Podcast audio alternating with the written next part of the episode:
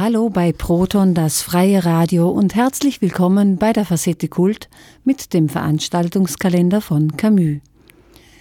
Schwerpunktthema der heutigen Facette Kult ist das Projekt Hate Radio, das seit 29. Oktober und noch bis zum 22. Jänner 2012 im Kunsthaus Bregenz gezeigt wird. Mit Hate Radio, der jüngsten Produktion des International Institute of Political Murder, ist erstmalig ein Projekt in die Coop Arena geladen, das sich in seiner Form der Reinszenierung an der Schnittstelle zwischen Kunst und Theater bewegt. Inhaltlicher Ausgangspunkt von Hate Radio ist der Völkermord in Ruanda von 1994. Damals agierte die Radiostation RTLM mit perfidem psychologischem Geschick. Die Radiostation RTLM bereitete den Völkermord professionell wie eine Werbekampagne vor. Musiksendungen wechselten mit Aufrufen zum Mord und hetzerischer Propaganda, die sich immer mehr steigerten. In den Monaten April, Mai und Juni 1994 wurden in Ruanda schätzungsweise zwischen 800.000 und einer Million Angehörige der Tutsi-Minderheit und tausende gemäßigte Hutu ermordet. Proton, das freie Radio, hat mit Milo Rau, dem Autor und Regisseur des Projekts Hate Radio und Leiter des International Institute of Political Murder, gesprochen. Ich sitze jetzt gerade im Kunsthaus Bregenz im Studio des Hate Radios ein Projekt des Milo Rau. Milo Rau, Sie sind Autor und Regisseur des Stückes. Was ist das Hate Radio? Ähm, das Projekt Hate Radio ist eigentlich eine Rekonstruktion eines Radiostudios, in dem wir jetzt, äh, wie Sie gesagt haben, gerade drin sitzen.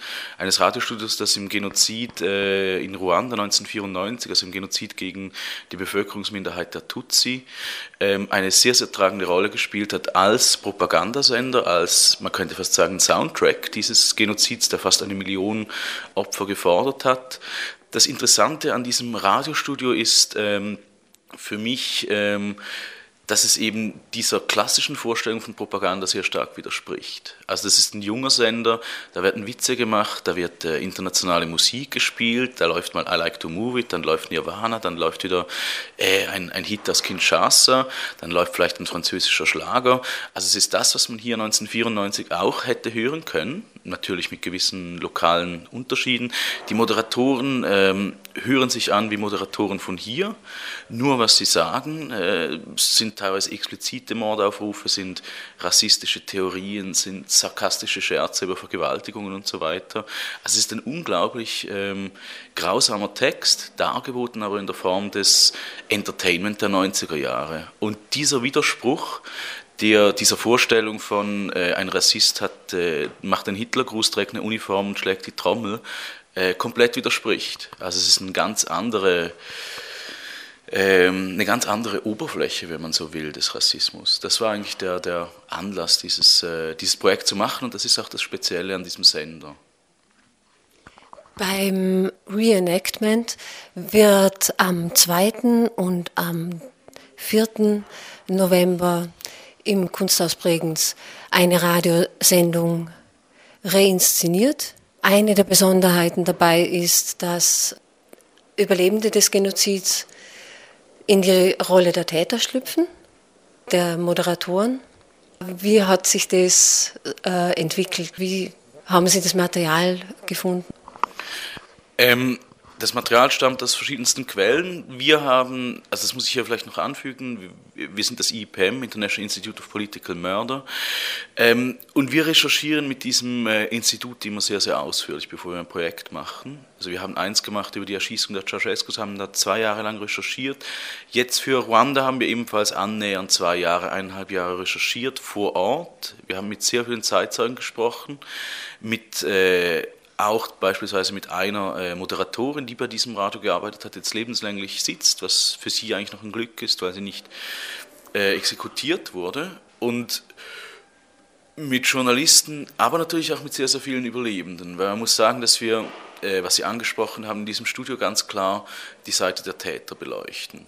Also es muss beim Schauspieler, sage ich mal, eine Fähigkeit sein, sich in diese Freude, in diesen Spaß hineinzufühlen. Und das ist natürlich bei unseren Darstellern ähm, teilweise, wie Sie gesagt haben, also zwei, wir haben zwei Überlebende, einen, der dessen Bruder im Gefängnis sitzt wegen des Völkermords, also der, und dann noch einen, ähm, einen Franzosen, der diesen weißen Moderator, diesen Belgier Georges Roucciu spielt. Also es gab absurderweise sogar noch einen weißen Moderator. Und natürlich äh, gab es da dann die Notwendigkeit, diese Sache ähm, auch, auch, auch mal umzudrehen. Und dazu muss ich vielleicht noch sagen, dass unser Stück auch besteht aus Videos, die äh, Kondensation sind, also Widerschriften, also ich habe sehr viele, also diese Interviews transkribieren lassen und dann an denen halt monatelang die verdichtet, Figuren zusammengebaut und so weiter, bis ich eine Erzählung von Opferseite hatte, die diese für mich diese Tätererzählung, die wir hier haben, auch rahmen muss, damit es in einen Kontext gestellt wird, für den auch ein Zuschauer, der, wie vielleicht viele, die jetzt kommen, keine Ahnung haben, äh, wissen, was aus diesem ganzen Spaß geworden ist, nämlich äh, Leiden und, und Tod für, für, für sehr viele Leute.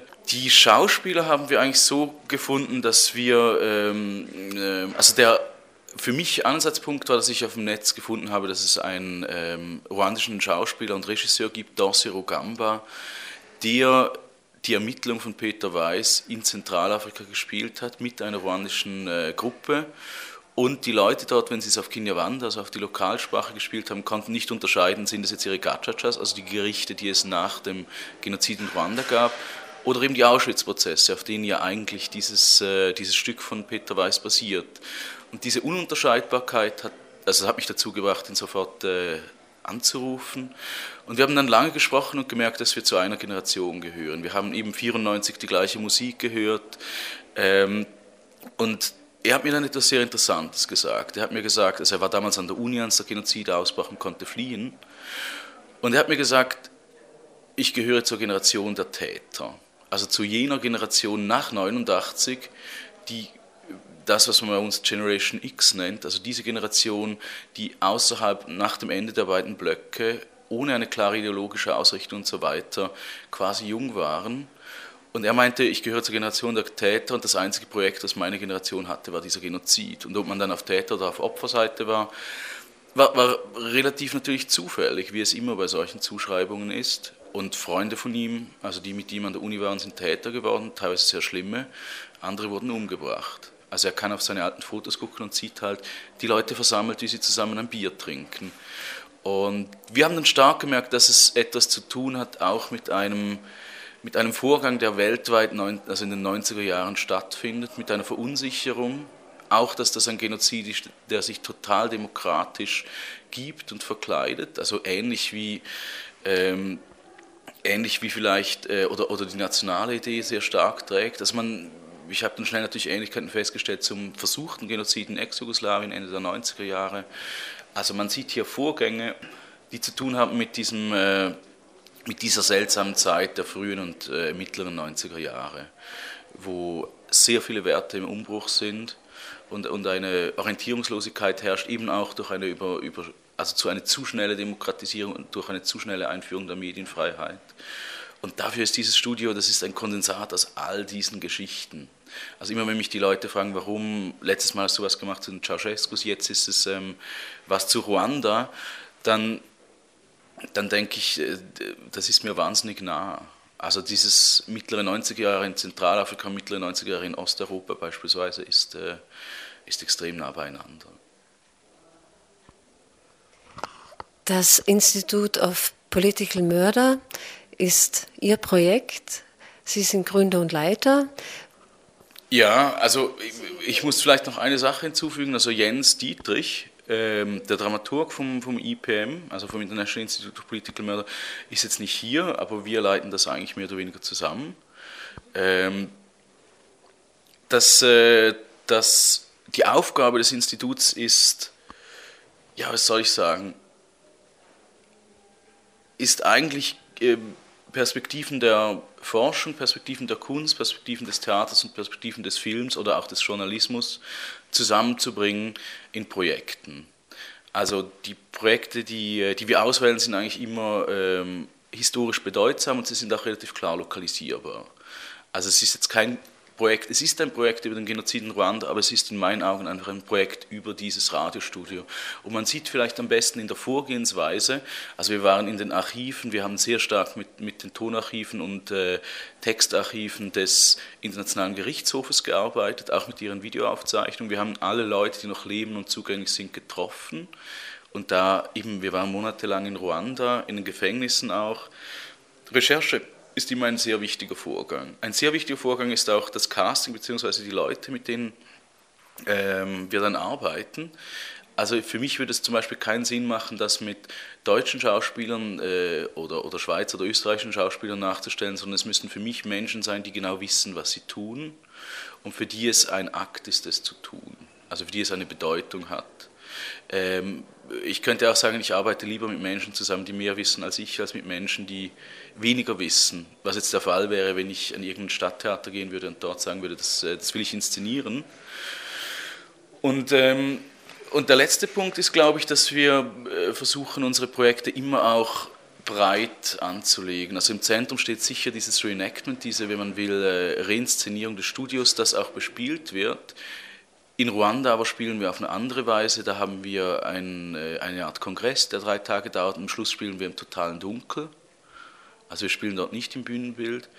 Ähm, dann, äh, also ich gebe noch ein Buch raus zu dem Thema.